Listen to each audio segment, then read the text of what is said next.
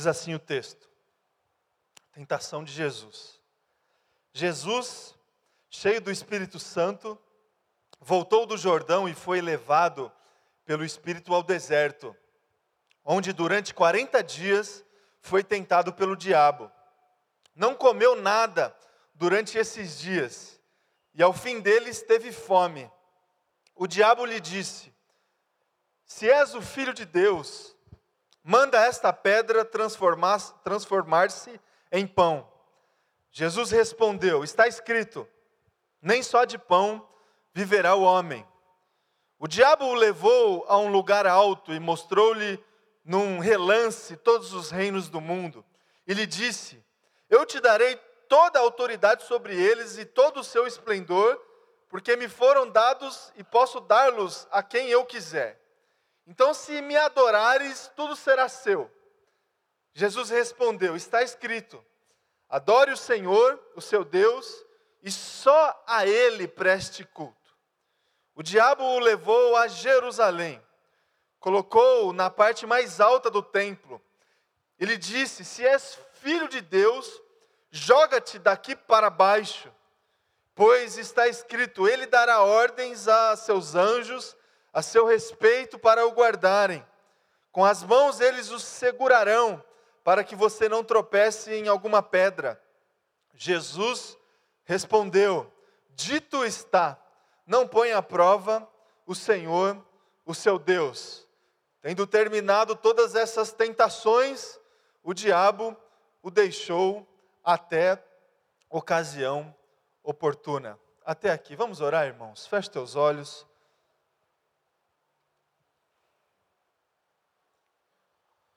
Se coloque diante de Deus, diante da palavra. Vamos orar. Senhor Deus, Pai, nós estamos aqui alegres, Deus, por poder te adorar, por poder cantar louvores ao Senhor, receber, Deus, orações, receber abraços de irmãos e irmãs.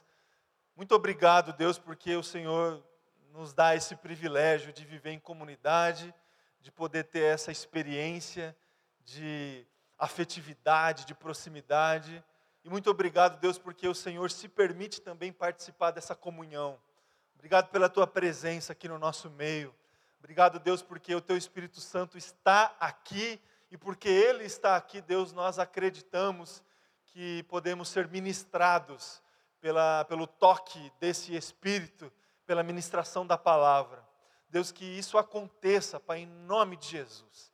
Que a tua palavra alcance os nossos corações, as nossas necessidades, que ela traga as respostas, Deus, que nós precisamos, que ela também, Deus, revele, Pai, o Senhor, revele coisas, Deus, a, tua vontade que talvez a gente nem, nem imaginou ainda, nem pensou, Deus, que seja assim, que seja assim nas nossas vidas, Pai, em nome de Jesus. Amém. Amém. Amém, irmãos. Nós estamos hoje também é, com a alegria de participar da mesa do Senhor.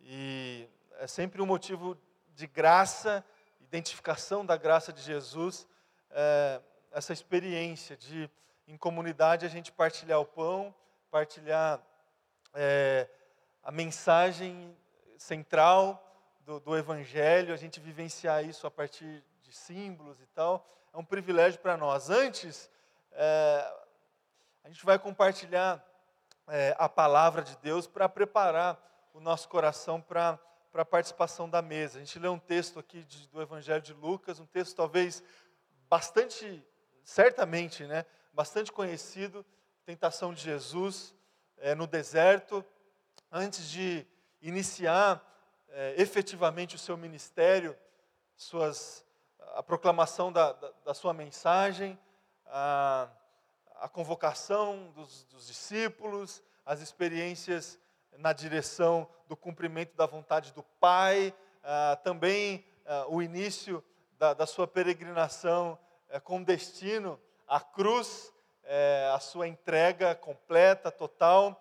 Então esse texto ele é, ele é emblemático, ele ele serve para a gente identificar uma espécie de, de preparação que Cristo foi submetido para todo, todo o seu ministério.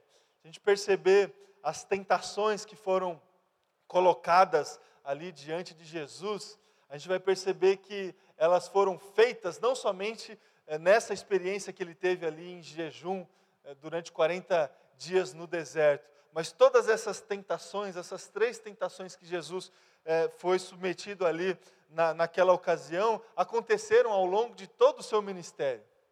De todo o seu ministério. A tentação de colocar a vaidade, a vaidade é, grandiosa do seu poder em evidência, em publicidade, a tentação de ele se desviar dos propósitos iniciais de Deus Pai e se impor diante das pessoas, diante das nações, diante é, dos, das autoridades da época. Irmãos, você, você acha que Jesus não sofreu esse tipo de tentação? De, é, de manter o seu propósito de simplicidade, de submissão completa, vendo um monte de injustiça acontecendo? Você acha que ele não sofreu a tentação de se impor diante das autoridades da época? Sofreu o tempo todo esse tipo de tentação. E outras tentações mais que, é, que Jesus ele foi submetido ao longo de todo, de todo o seu ministério. Mas o que, que desse texto a gente pode tirar como, como lição, como desafio para a nossa, nossa vida cristã? É, essa a mensagem que eu gostaria de trazer aí para o teu coração. É, essa semana eu ouvi uma, uma frase que, que me intrigou, fiquei pensando um pouco sobre ela. A frase é o seguinte: já que não há sentido é, para a vida, que ela tenha gosto. Vou repetir: já que não há sentido para a vida, que ela tenha gosto. Essa frase revela dois aspectos do comportamento humano contemporâneo. O primeiro aspecto é esse aspecto da ausência de, de, de base existencial, um aspecto nihilista né, dentro do, do, pensamento filosófico. A ausência de, de absoluto, a ausência de, de sustentação é, para o sentido da vida. Isso é muito comum, né, muito fácil de identificar na, ao longo de toda a história, mas nos nossos dias ainda mais. Pessoas que, que, não, que não sabem é, explicar ah, as suas bases existenciais, não sabem responder aquelas perguntas clássicas, não é? Isso é, desemboca em, em tantos outros comportamentos que as pessoas não cometem sem fazer, fazer algum tipo de reflexão.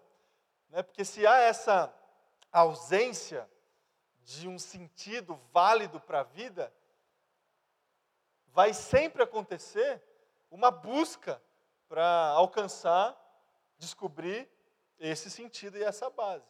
E aí as pessoas têm buscado em tantos, em tantos caminhos, têm é, se colocado a procurar essa base, esse sentido para a vida em tantos desvios comportamentais que a gente identifica é, facilmente no comportamento das pessoas. Então, as pessoas se entregam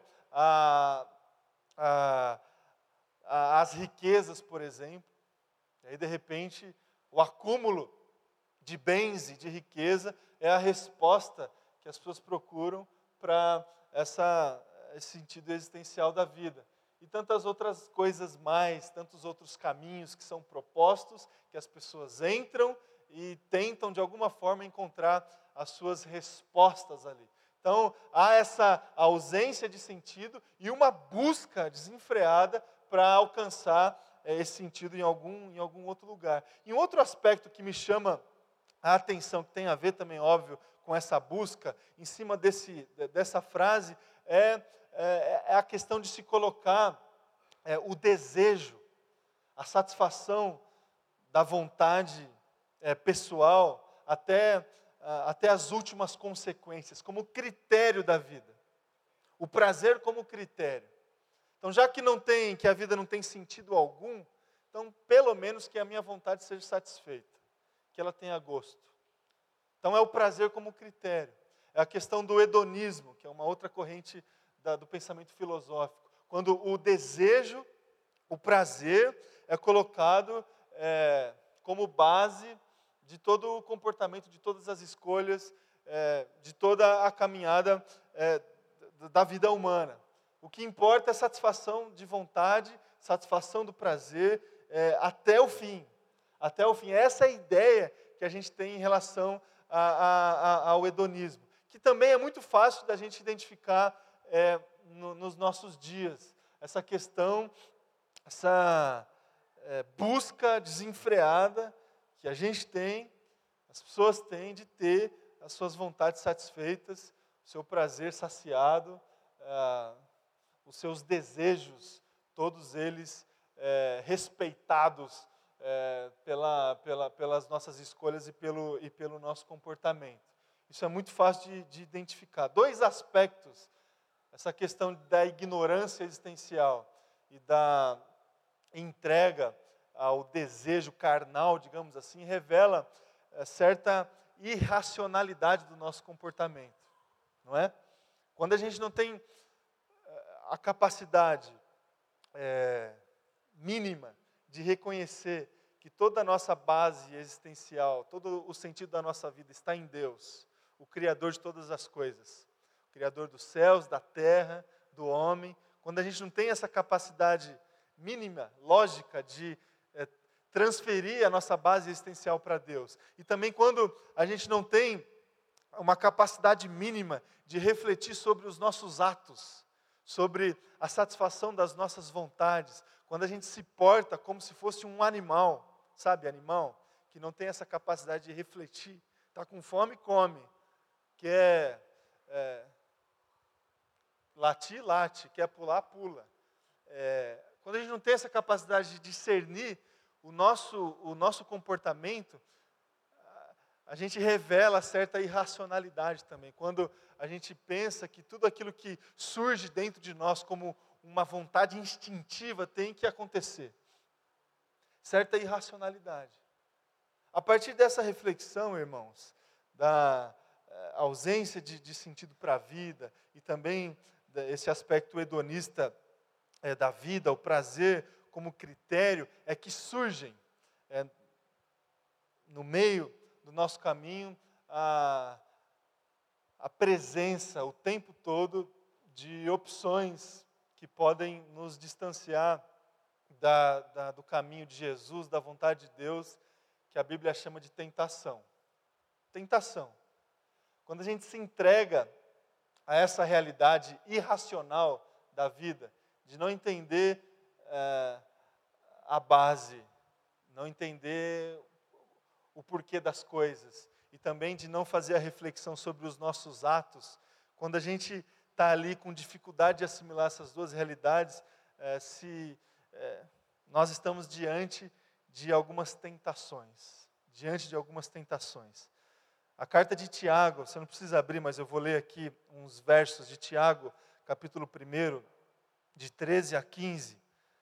Diz o seguinte: Quando alguém for tentado, jamais deverá dizer estou sendo tentado por Deus.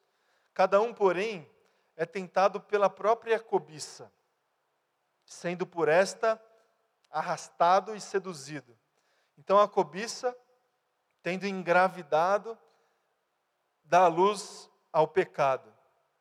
E após ter se consumado, gera a morte.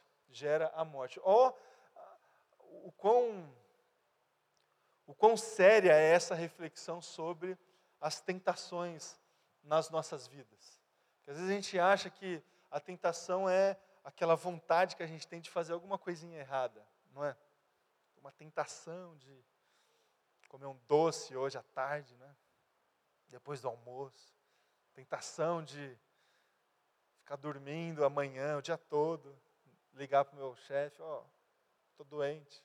Às vezes, tem, a, gente, às, vezes, às vezes a gente acha que tentação é, é esses desvios morais que a gente vai tendo aí no, na, nossa, na nossa caminhada.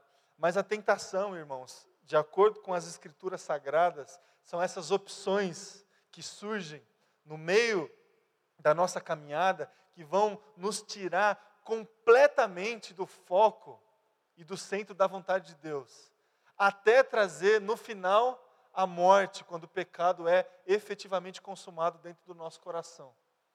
É muito sério isso. O que aconteceu com Jesus, ali no deserto, não foram opções que foram colocadas ali para Jesus, para ele ter um, um, um, desvio de rota e logo ali na frente ele ia retornar e está tudo certo. Não, todas as tentações que Satanás colocou ali diante de Jesus foram no sentido de tirar Jesus completamente do propósito de Deus. Completamente. Se Jesus, ele fosse reprovado essas tentações que sofreu, o destino, o desfecho do seu ministério não seria a cruz. Não seria a cruz.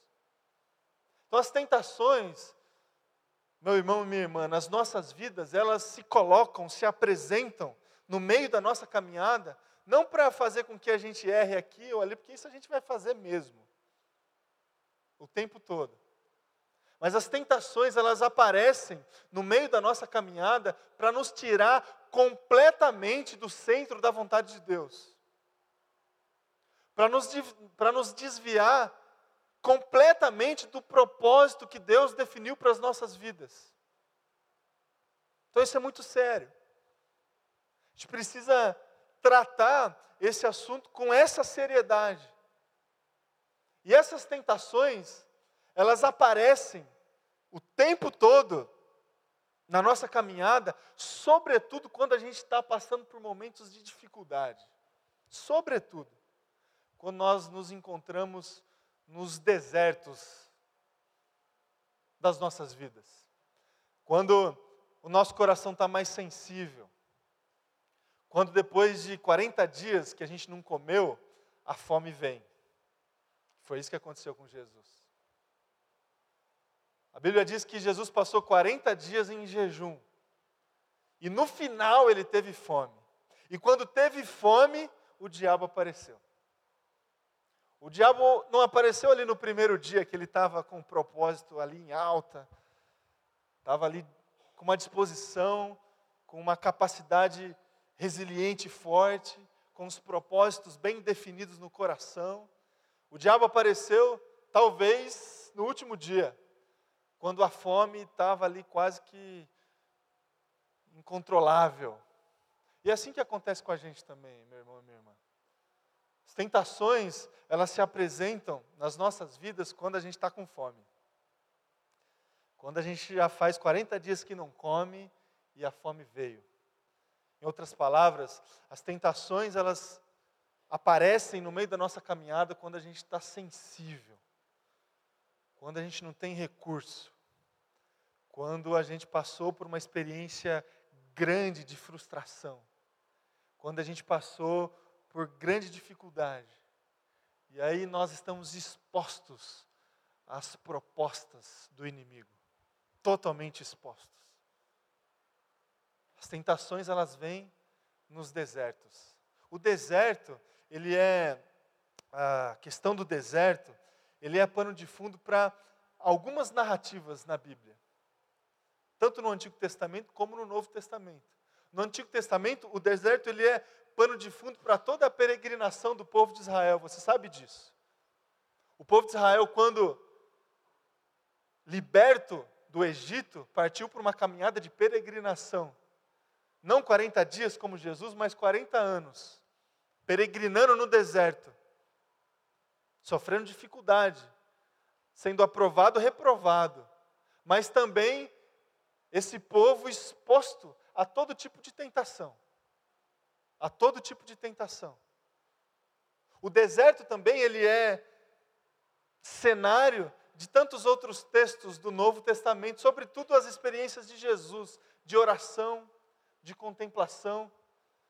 Por algumas vezes a gente percebe Jesus se retirando dos seus, da, da multidão, da comunhão dos discípulos e indo para um lugar deserto para orar, para interceder, para se colocar em solitude, uma solidão contemplativa.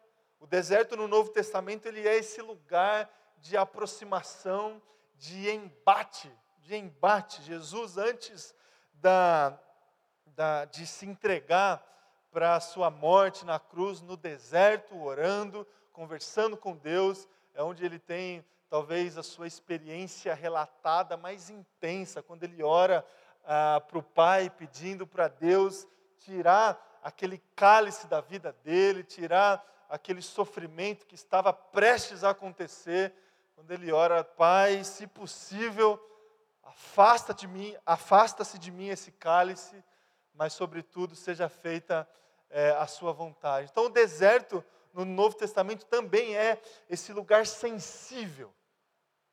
Sensível, onde é, as, as dificuldades da vida elas são expostas no altar do Senhor. E Jesus aprovado em todas elas.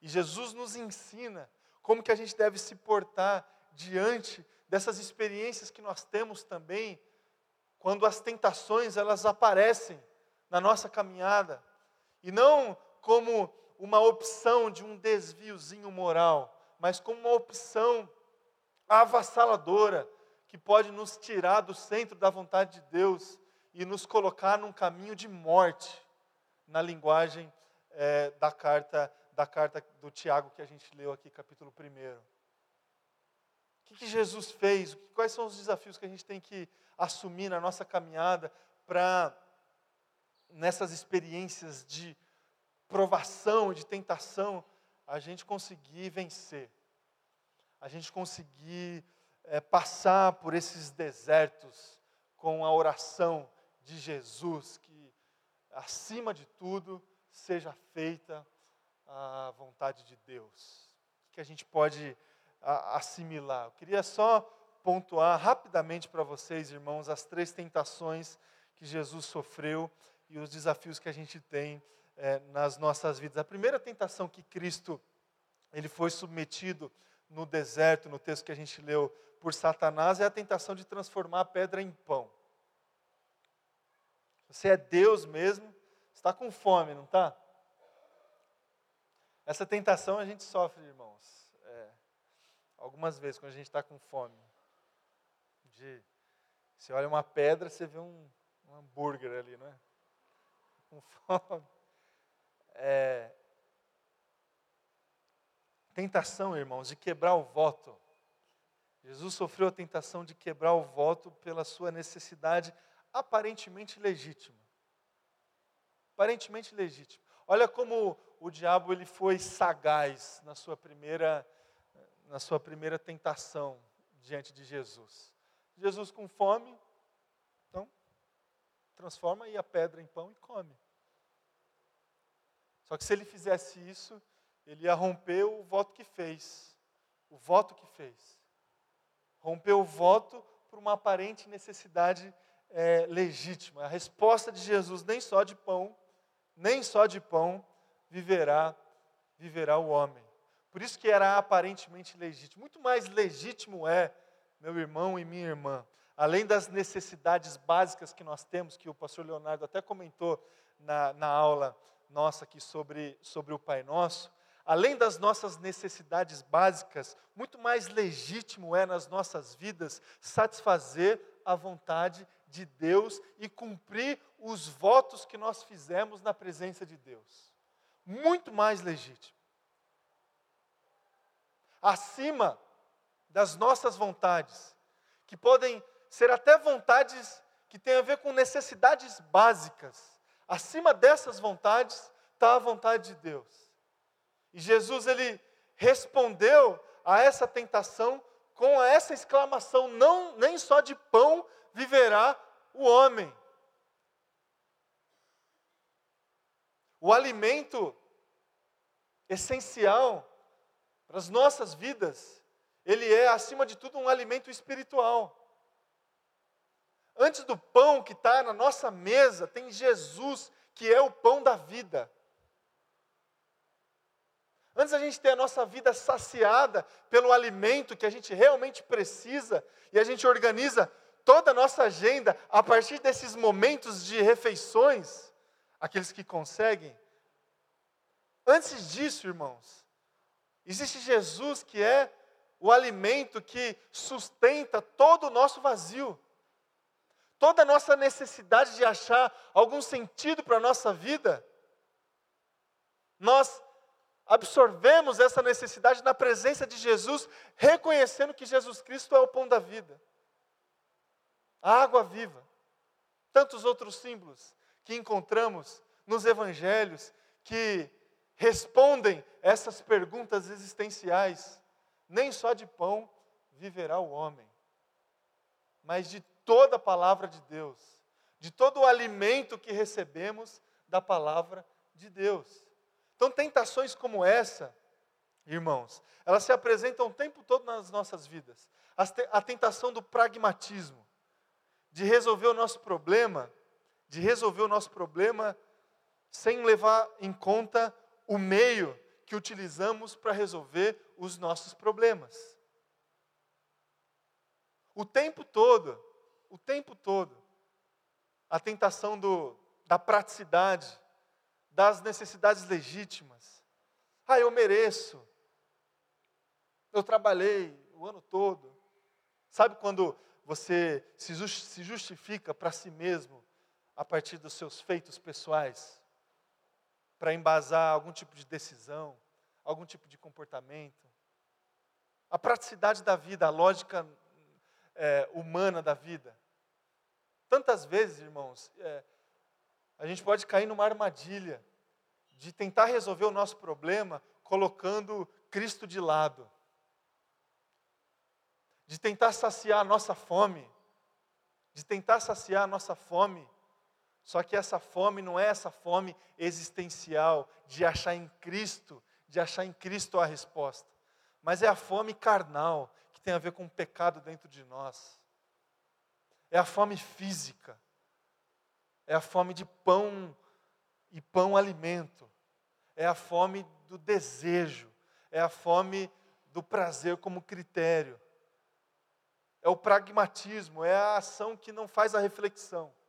E diante disso, irmãos, diante dessa tentação, a gente precisa de perseverança, de perseverança para é, continuar firme diante dos votos que nós fizemos. Há tantos votos, irmãos, que nós fazemos na presença de Jesus, que se a gente não parar para pensar, a gente, é, eles passam desapercebidos.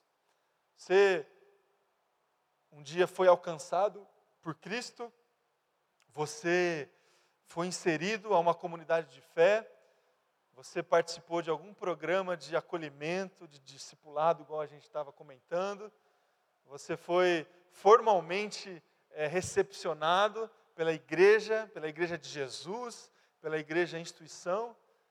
E essa experiência, é, meus irmãos, você teve a partir de um monte de votos que você fez, de compromisso, compromisso com a própria igreja, compromisso com Deus, compromisso com a santidade. Votos. Hoje nós fizemos vários, não sei se você percebeu, no louvor, por exemplo. Quando você canta, não sei se você percebe o que, você está cantando. Você está assumindo um monte de compromisso, irmão. Um monte.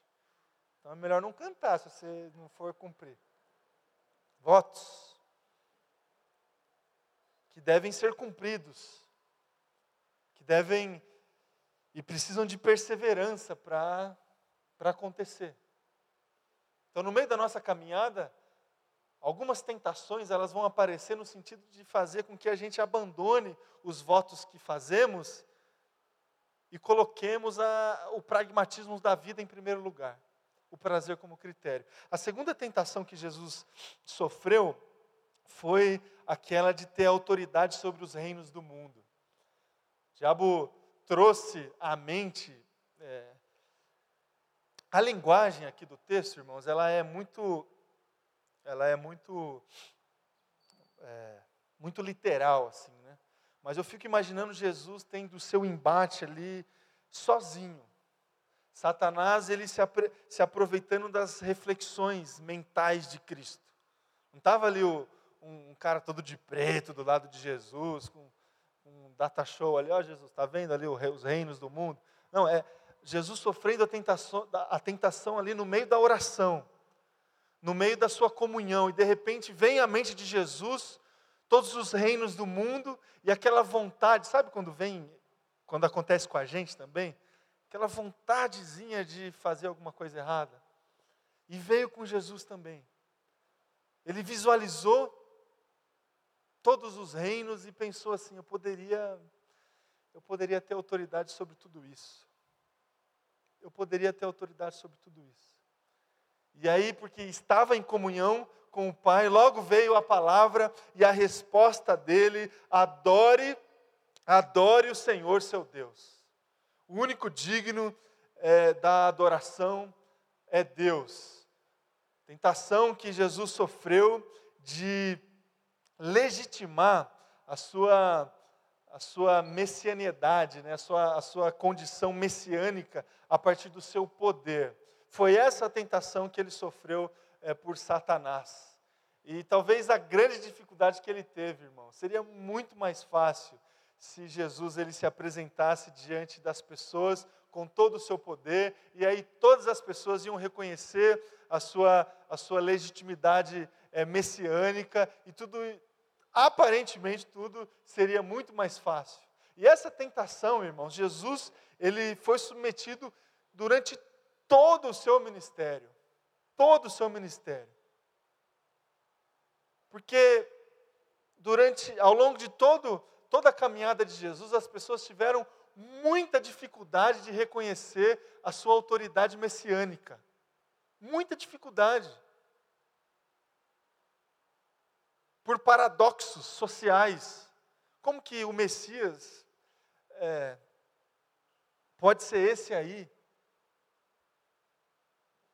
Nascido dessa forma, vestido dessa forma, andando com esses homens paradoxos sociais. Jesus teve muita dificuldade de se legitimar diante das pessoas como filho de Deus, como o Messias esperado. Seria muito mais fácil ele desenvolver essa caminhada com o seu poder. E de certa forma isso aconteceu, mas não de uma forma intencional. De certa forma as pessoas reconheciam Cristo, o Messias, por milagres, por palavras grandiosas, mas ele não fez a partir somente utilizando todo o seu poder, como propôs Satanás aqui na sua experiência com, com Jesus no deserto. Ele é, continuou submisso a Deus, adorando a Deus é, em todo o tempo. Ele não se colocou, irmãos, como uma opção de idolatria para as pessoas não se colocou. Ele não se tornou um ídolo. Porque o caminho da idolatria é muito mais fácil e simples. Ele não se submeteu a, a essa situação.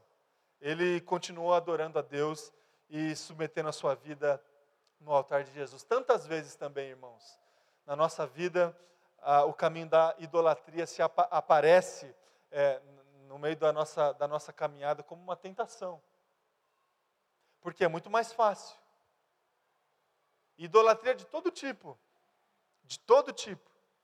Não só aquela que a gente costumou a dizer, que tem a ver com ou, ou, práticas de, de, de outras correntes religiosas. Mas idolatria que acontece em todos os lugares. Toda experiência de fé, meu irmão e minha irmã, precisa delimitar essa questão da idolatria.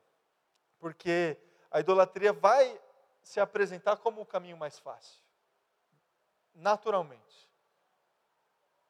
E a gente precisa se atentar a isso e desenvolver uma espiritualidade de adoração exclusiva a Deus.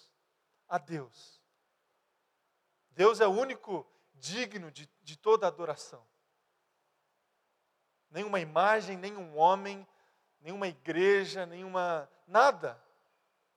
Precisa aprender a tirar é, é, essa tendência que existe dentro de nós de, de adorar alguém, de idolatrar alguém, de idolatrar algum método, de adorar é, alguma situação que já passamos na nossa vida, uma coisa que já, uma coisa do passado que a gente acha que tem que acontecer sempre. Adoração a Deus, irmãos, diante dessas tentações que aparecem no meio da nossa caminhada. E a terceira e última tentação que Cristo sofreu foi aquela que o diabo ofereceu para ele, para ele se jogar de cima do templo em Jerusalém, e aí já estava escrito que Jesus ia cuidar dos seus, então que Deus ia cuidar dos seus, então Deus não ia deixar ele morrer e tudo mais. A tentação de ostentar, da ostentação sobrenatural é, em submissa, de, é, de colocar Deus na parede. A tentação de colocar Deus na parede. De pegar a palavra de Deus e ler para Deus, sabe? Como se Deus conhecesse. Está escrito, Deus, então faz. Está escrito, Deus, que só promessa, tal, tal, tal. Então, tentação que Jesus sofreu de colocar Deus à prova. E aí ele respondeu: Não ponha à prova o Senhor seu Deus, com a própria palavra. Com a própria palavra. Tantas vezes, irmãos, na nossa caminhada, e aí eu encerro a mensagem, a gente vai sofrer a tentação de se rebelar. De se rebelar. A tentação da rebeldia. É, e aí eu volto na, naquela questão que as tentações, normalmente, elas são apresentadas, colocadas diante de nós em momentos de muita sensibilidade de dificuldade, de provação. E talvez essa tentação ela se apresente mais, sabe? Aquela vontade de chutar o balde, sabe? A gente não fala isso. Me dá uma vontade de jogar tudo para o alto, de abandonar tudo, de se rebelar, de se rebelar, de colocar Deus na parede, de questionar os propósitos de Deus, de questionar a vontade de Deus. E se a gente se a gente fizer isso, irmão, irmã, a gente vai estar tá, é, entrando num caminho de morte, entrando num caminho de morte. A gente precisa de submissão, obediência para vencer para vencer essa, essa tentação.